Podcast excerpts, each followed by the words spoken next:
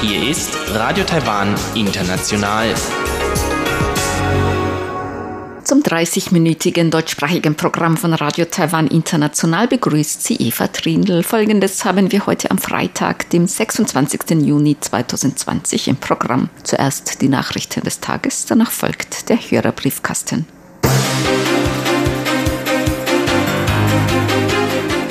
Ersten Studenten sind nach Lockerung der Einreisesperre wegen Covid-19 aus Hongkong in Taiwan eingetroffen. Das Epidemie-Kommandozentrum schätzt das Infektionsrisiko durch infizierte Japanerinnen als gering ein. Und Urlaubs- und Ausflugsziele melden hohe Besucherzahlen an diesem langen Wochenende zum Drachenbootfest.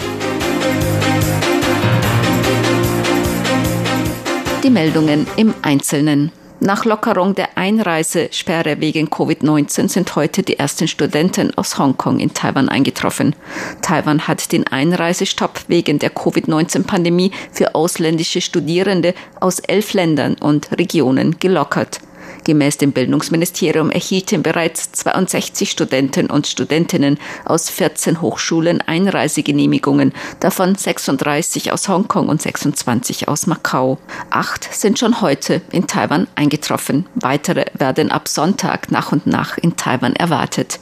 Die Studierenden müssen nach ihrer Ankunft eine 14-tägige Quarantäne einhalten. Bildungsminister Pang Wen-chung sagte über die Epidemie-Präventionsmaßnahmen 我们需要从机场的边境管制开始，然后会设立。wir müssen bei der Einreisekontrolle am Flughafen beginnen. Wir richten einen Sonderschalter nur für ausländische Studierende ein. Anschließend werden sie mit Verkehrsmitteln im Rahmen des Epidemiepräventionssystems abgeholt und zu ihren Quarantäneunterkünften gebracht werden. die erste Phase der Lockerung gilt für Studenten und Studentinnen aus elf Ländern und Territorien, die vor ihrem Hochschulabschluss stehen. Das sind Studierende aus Vietnam, Hongkong, Macau, Thailand, Palau, Neuseeland, Brunei, Fidschi, Australien, der Mongolei und Bhutan. Das Epidemie-Kommandozentrum nimmt alle zwei Wochen eine Einschätzung und Anpassung der Länderliste vor. Das Epidemie-Kommandozentrum schätzt das Infektionsrisiko durch eine mit dem Coronavirus infizierte japanische Studentin als gering ein. Eine japanische Studentin war nach ihrer Rückkehr aus Taiwan nach Japan positiv auf das SARS-CoV-2-Virus getestet worden. Die Studentin studierte ab Ende Februar in Südtaiwan und kehrte am 20. Juni nach Japan zurück. Sie hatte keine Krankheitssymptome. Der PCR-Test war jedoch gemäß den japanischen Gesundheitsbehörden schwach positiv.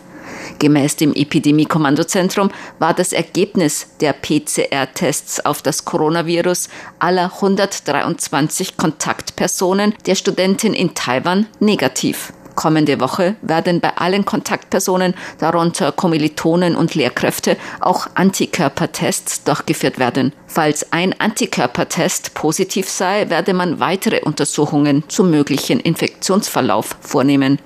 Der Fall der japanischen Studentin hatte Besorgnis in Taiwan hervorgerufen, dass es noch unentdeckte Infektionsfälle in Taiwan geben könnte.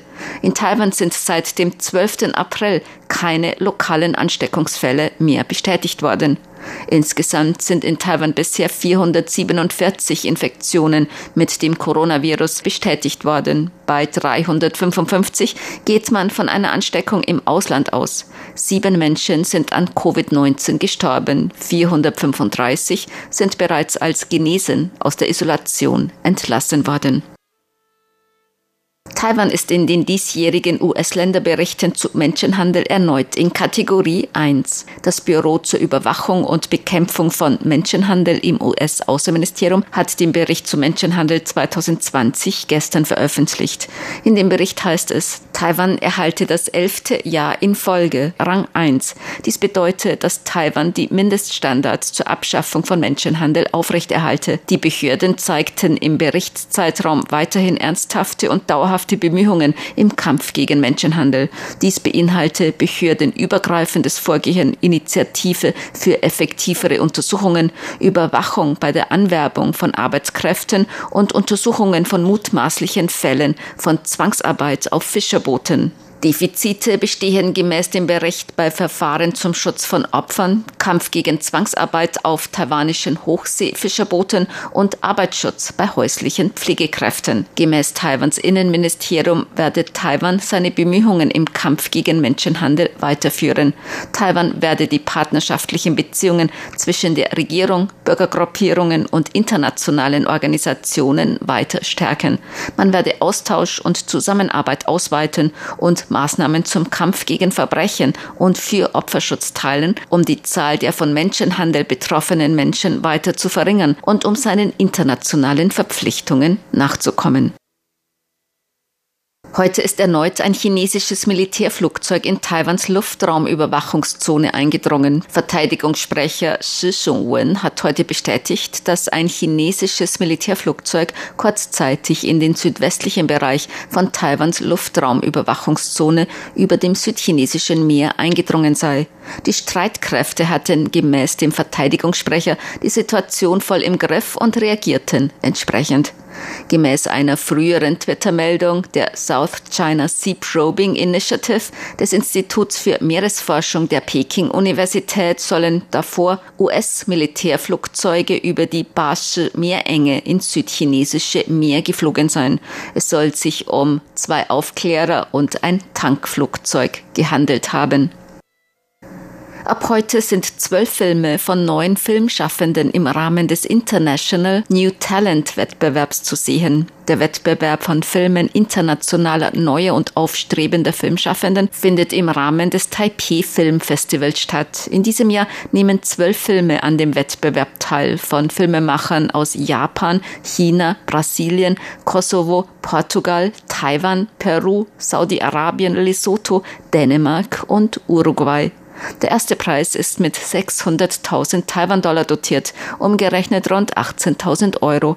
Außerdem wird ein Sonderpreis der Jury verliehen in Höhe von 300.000 Taiwan-Dollar. Die Gewinner werden kommenden Montag bekannt gegeben. Eine feierliche Preisverleihung wird in diesem Jahr nicht stattfinden, da internationale Filmemacher wegen der Covid-19-Pandemie nicht zur Teilnahme nach Taiwan kommen können.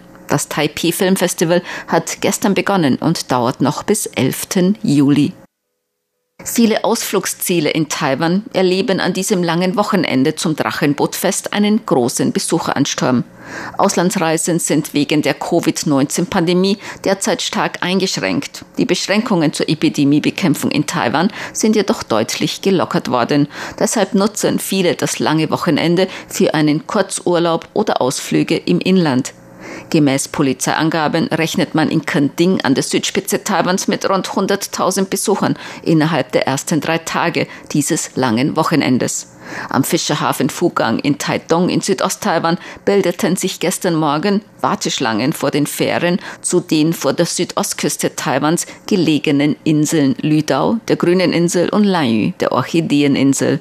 Etwa 5000 Besucher fuhren nach Lüdao, zur Grünen Insel und 1000 nach Lanyu, zur Orchideeninsel. Auch die Nordostküste ist ein beliebtes Reiseziel an diesem langen Wochenende. Die meisten Hotels an der Nordostküste waren ausgebucht Bucht. An manchen Autobahnabschnitten ging es nur langsam voran. Auch bekannte Ziele für Tagesausflüge und Nachtmärkte meldeten hohes Besucheraufkommen.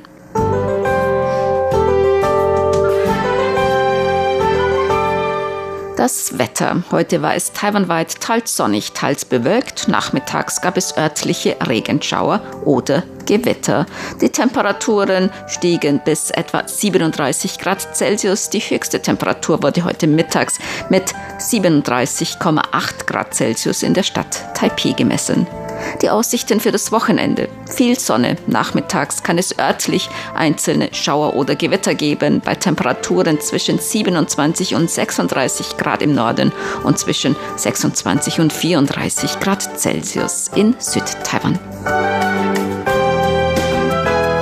Dies waren die Tagesnachrichten am Freitag, dem 26. Juni 2020 von Radio Taiwan International.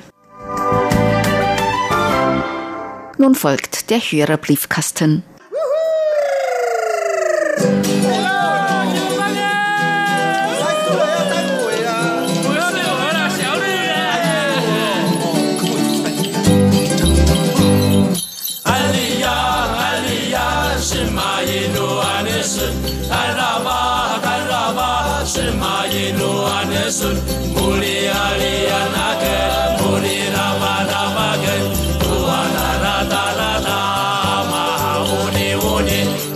Herzlich willkommen, liebe Hörerinnen und Hörer, zum Hörerbriefkasten auf Radio Taiwan International heute am Freitag, dem 26. Juni 2020. Im Studio begrüßen Sie ganz herzlich Tobi Hui und Eva Trindl.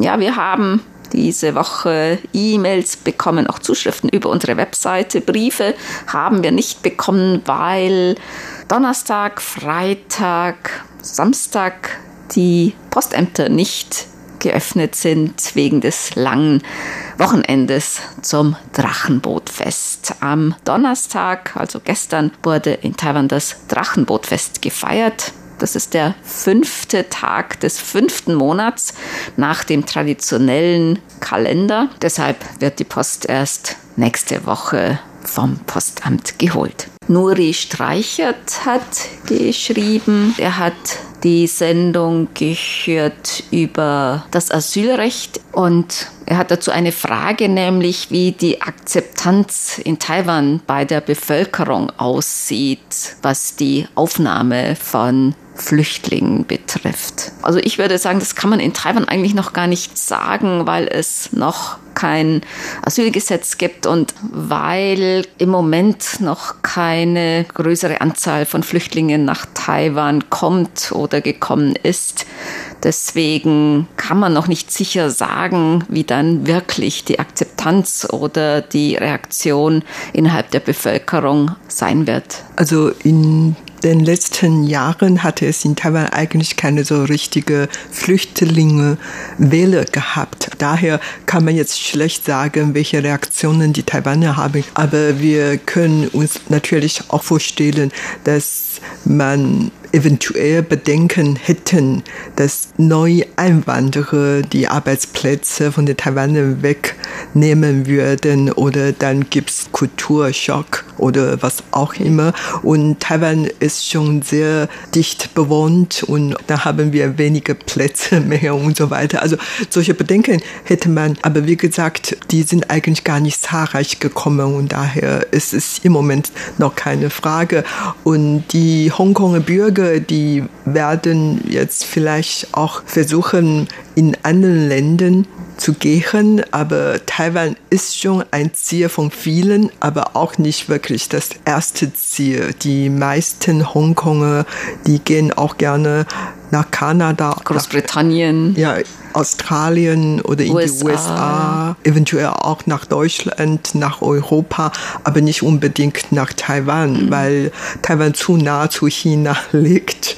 Und äh, es hat natürlich Vorteil, wenn die hierher kommen, weil wir dieselbe Sprache sprechen und ähnliche Geschmack zum Essen haben und so weiter. Und man, die das können ja schnell, schnell ähm, einleben. Paul Gager hat uns geschrieben, auch über unsere Webseite Interview Bezug Universität und Fiebermessen dazu auch hierzulande derzeit üblich. So wurde mir unlängst, bevor ich eine Filiale der Bank BAWAG betreten durfte, die Temperatur mit einer auf die Stirn gerichtete Pistole gemessen. Also einmal Banküberfall umgekehrt.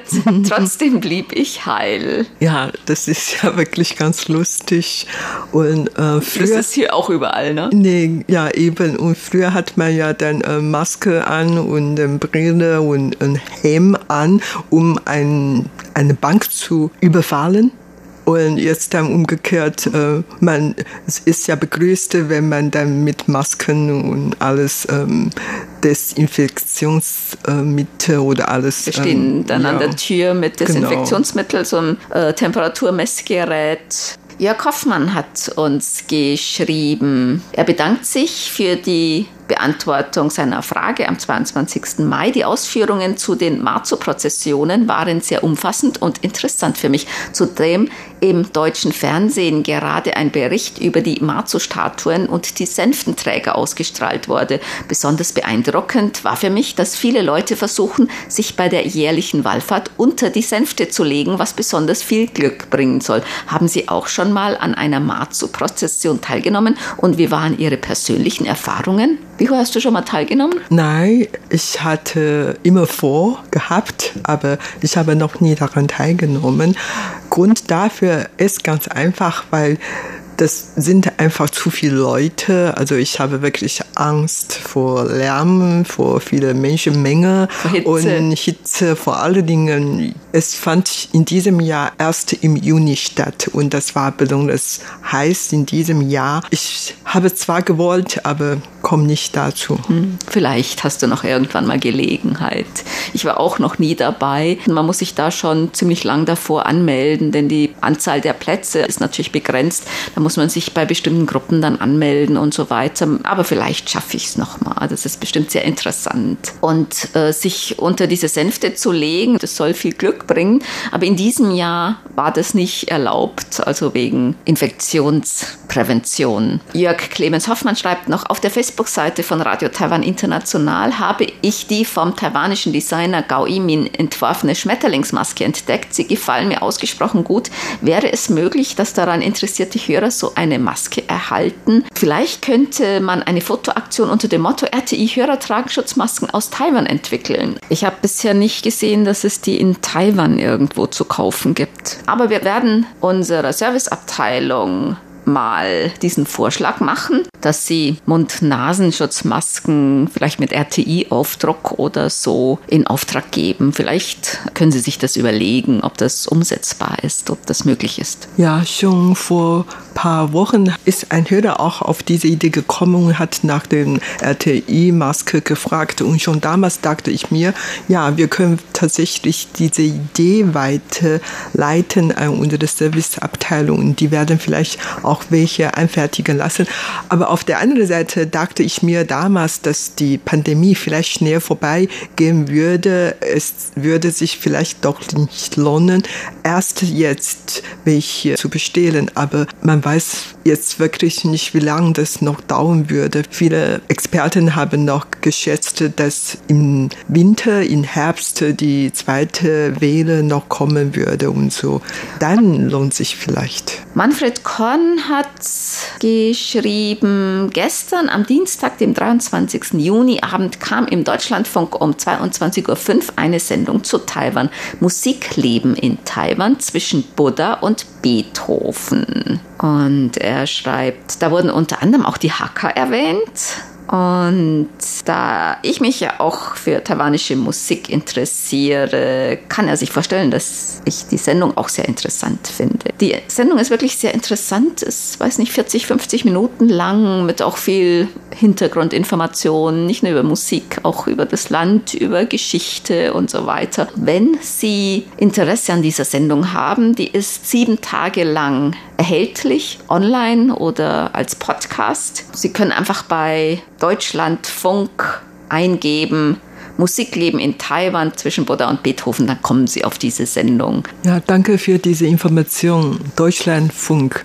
Musikleben in Taiwan. Die Sendung habe ich noch nicht gehört. Irgendwann mal nehme ich Zeit, diese Sendung mal zu hören. Manfred Reif hat geschrieben, er hat QSL-Karten erhalten und es ist interessant, wie schnell zurzeit der internationale Postversand ist. Ja, da haben wir schon von einigen Hörern und Hörerinnen gehört, dass es zurzeit recht schnell ist. Und er schreibt, dass er wegen seiner Vorerkrankungen sozusagen in selbstgewählter Quarantäne ist und seine Wohnung nur noch verlässt, wenn es unbedingt erforderlich ist. Und der Vorteil dabei ist, dass er eine Menge an Ausgaben eingespart hat. Das stimmt, wenn man nicht mehr einkaufen geht, mhm. nicht mehr so viel rausgeht. Und er schreibt noch, problematisch wird es im kommenden Winter, wenn die nächste Grippewelle kommen wird. Ich hoffe, dass uns eine weitere Corona-Pandemie-Welle erspart bleibt.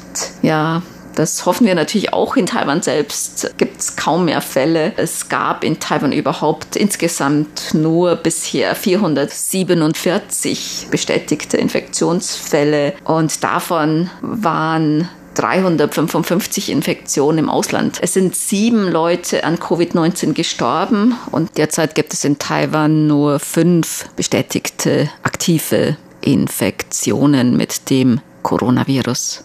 Thomas Meurer hat geschrieben, ich empfange Ihre deutschsprachige Sendung fast immer über Radio 700 Info. Sehr gut gefällt mir stets die Reisesendung am Wochenende, in der meistens echte Insider sehr gute Reisetipps geben, die sich manchmal auch abseits der touristischen Hauptpfade bewegen. Da bekomme ich gleich Lust, Taiwan zu besuchen. Ja, herzlich willkommen. RTI höre ich weiterhin sehr gerne, schreibt Thomas Meurer, weil man merkt, dass dieser Sender in einem demokratischen Land steht und die Berichterstattung auch durchaus innenpolitisch heiße Eisen anpackt. Weil ich RTI jedoch nahezu nie über Kurzwelle verfolge, schreibe ich eigentlich nur dann, wenn ein aus meiner Sicht besonders interessantes Thema angesprochen wurde. Dies trifft auf das Kaleidoskop am Sonntag, dem 21. Juni zu. In der Sendung war zu hören, dass nach einem höchstrichterlichen Urteil in Taiwan Ehebruch nun nicht mehr strafbar ist. Das ist gut so und steht natürlich in krassem Kontrast zur archaischen Praxis in manchen islamischen Ländern, aber auch in einigen konservativen und christlich geprägten Staaten der USA ist Ehebruch noch strafbar. Ja, darüber hat man lang diskutiert. Frauengruppen hatten zuvor wirklich große Bedenken gehabt und meinten, das Interesse der Ehefrauen dadurch verletzt würden. Aber bis jetzt haben wir eigentlich keine so negative Entwicklungen. Also insofern können die meisten Leute doch diese Entscheidung akzeptieren.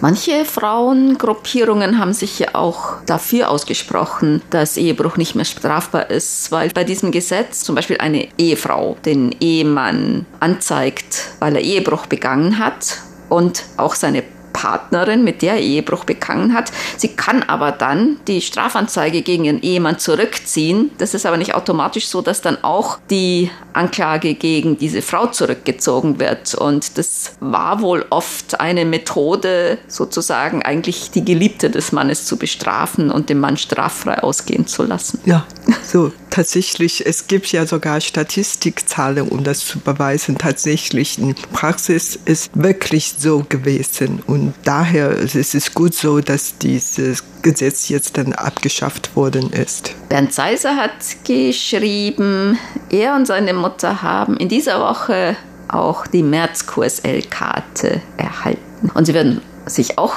über den neuen Wimpel freuen. Also wir hatten ja gesagt, dieser Wimpel hat einen Druckfehler. Und Biche, du hast mal gefragt, also die werden einen neuen jetzt einen fehlerfreien in Auftrag geben? Fehlerfrei, ja natürlich. Ja, schon in der Bearbeitung. Sobald wir die Wimpel bekommen, dann werden wir die dann an ihn schicken. Sigmar Boberg hat dann auch geschrieben, zu diesem Wimpel mit Fehldruck, das wäre bei Briefmarken etwas sehr Wertvolles, so wie eure Sendungen auf der Kurzwelle. Ja, ja, die geben natürlich ungern frei. Das, ja, wie gesagt, ist ein Fehldruck und es ist denen natürlich peinlich, sowas ähm, auszugeben. Sigmar Boberg hat geschrieben, er hat die QSL-Karte von März erhalten. Der Hualien Sweet Potato Cake sieht sehr lecker aus. Das ist, wie drauf steht, eine Spezialität aus Hualien, aus Ost-Taiwan. Ein Süßkartoffelgebäck. Schmeckt eigentlich ganz gut, oder? Ja, ja, ist wirklich eine Spezialität aus Hualien. Aber ich muss auch ehrlich sagen, ich esse selber nicht wirklich sehr viel, weil das schon mir zu süß ist. Aber naja, als ähm, mit Brings äh, ja, kann man schon. Oder mal zu probieren. Ja. So viel soll man eh nicht davon essen. Frank Unglaube hat geschrieben, es geschehen noch Zeichen und Wunder. Heute habe ich wieder einmal Post von euch bekommen. Scheint so, als hätte das Embargo in Anführungszeichen aufgehört. Und er ist sich nicht sicher, ob er alle QSL-Karten von 2019 von uns bekommen hat. Also es müssten zwölf verschiedene Motive sein. Und auch für alle anderen, die sich nicht sicher sind, welche Karte zu welchem Monat gehört, dann gucken Sie einfach auf die Rückseite der QSL-Karte ganz in der rechten unteren Ecke, da steht immer die Jahreszahl, dann ein Strich und dann der Monat dazu. Also für Monat Juni dieses Jahres wäre das dann 2020-6. Und für den März 2019, vergangenes Jahr, würde dann stehen 2019-3. Also von daher können Sie sehen, welche QSL-Karte in welchem Jahr, in welchem Monat ausgegeben wurde. Viele haben wahrscheinlich da noch gar nicht drauf geachtet, dass jeweils Jahreszahl und Monat der QSL-Karte auf der rechten unteren Ecke der QSL-Kartenrückseite zu finden ist. Michael Lindner hat geschrieben, mit großer Freude kann ich Ihnen mitteilen, dass nach vielen Wochen Postabstinenz wieder zwei Luftpostbriefe von Radio Taiwan International in meinem Briefkasten lagen. Ein Brief kam von der deutschen Redaktion mit der hübschen QSL-Karte, auch mit dem Süßkartoffelgebäck aus Hualien und der andere von der französischen Redaktion mit einer tollen Sonder-QSL-Karte. Das war natürlich eine riesen Überraschung. Es wird auch auch Zeit, dass die Postverbindung von und nach Taiwan wieder normal bedient wird. Mir macht es eben einfach mehr Freude, normale Briefe zu schreiben, als mich der elektronischen Post zu bedienen. So wird meine heutige Mail bestimmt die letzte sein, sei denn es gibt etwas sehr Wichtiges mitzuteilen. Wie ist eigentlich prozentual das Verhältnis der eingehenden Hörerpost bezüglich Mails und Briefe? Wir bekommen schon sehr viel mehr Mails als Briefe, aber ich glaube, so im Vergleich zu anderen Redaktionen bekommen wir eigentlich noch einen relativ stabilen Anteil auch an Briefpost. Wenn nicht, dass wir sogar am meisten Briefe erhalten. Mhm. Natürlich bekommen wir auch sehr viele E-Mails und so weiter. Joachim Thiel hat geschrieben, er hat endlich mal Zeit zu schreiben. Das Signal war wie immer sehr gut. Simpo 55444, also nahezu perfekt in Wuppertal. Der Hörerbriefkasten gab mir auch einen Einblick in die Schulen in Taiwan. Dann noch zur Nachrichtenlage in den nationalen Sendern in Deutschland. Südkorea wird oft genannt als Vorbild für die Corona-Bewältigung, obwohl Taiwan das extrem besser geschafft hat. Gut, dass man sich über RTI eines Besseren belehren lassen kann. Gut, dass die Kurzwelle das möglich macht. Ja, gut, dass Sie unsere Sendung gehört haben. Dann haben wir Post bekommen von Frank Dombrowski. Er hat unsere Sendung gehört am 21.06. Der Empfang war leicht verrauscht. Die Sendung zum Drachenbootrennen mit der geschichtlichen Beschreibung hierzu und die Information zum Ehebruch in Taiwan waren wieder sehr informativ. QSL-Karte schicken wir natürlich gern. Eine weitere Bitte hätte ich. Unser Freund Frank Unglaube hat am 23. Juni Geburtstag. Könnte Frank über den Sender gegrüßt werden? Machen wir hiermit gern herzliche Geburtstagsgrüße an Frank Unglaube. Dann kommen wir zu unseren Geburtstagsglückwünschen für heute. Bernd Seiser aus Ottenau hat geschrieben, er möchte gerne heute am 26. Juni ganz herzlich zum Geburtstag beglückwünschen. Franz Latsch in Wels, Bernd Rissmann, die beiden RTI-Hörerclub Ottenau-Mitglieder, Klaus Bote in Oberstdorf und Markus Keulertz in Madrid sowie auch an Rüdiger Strohn in Bottrop, Gottfried Völger in Koppenheim, RTI-Hörerclub Ottenau Ehrenmitglied Günther Arabe in Tübingen, Helmut Dieterle in Isny, an den ersten Vorsitzenden des RTI-Hörerclubs Berlin, Andreas Bündig in Ahrensfelde sowie an Raimund Uaro auf den Seychellen. Gedenken möchte ich auch Hörerfreundin Ingrid Arabe von Tübingen, die im Juni vor 80 Jahren geboren wurde und leider am 28. September 2018 verstorben ist.